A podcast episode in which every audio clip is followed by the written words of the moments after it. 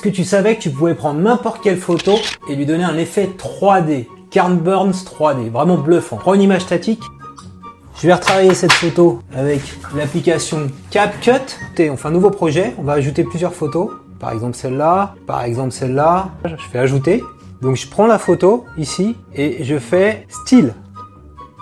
Dans style, je fais zoom 3D Pro. Regarde bien, zoom 3D Pro. Donc ça génère un petit effet. Regarde ça. Je suis en train de bouger. Et tu peux faire ça avec toutes tes photos. Je le fais pareil là, zoom 3D Pro.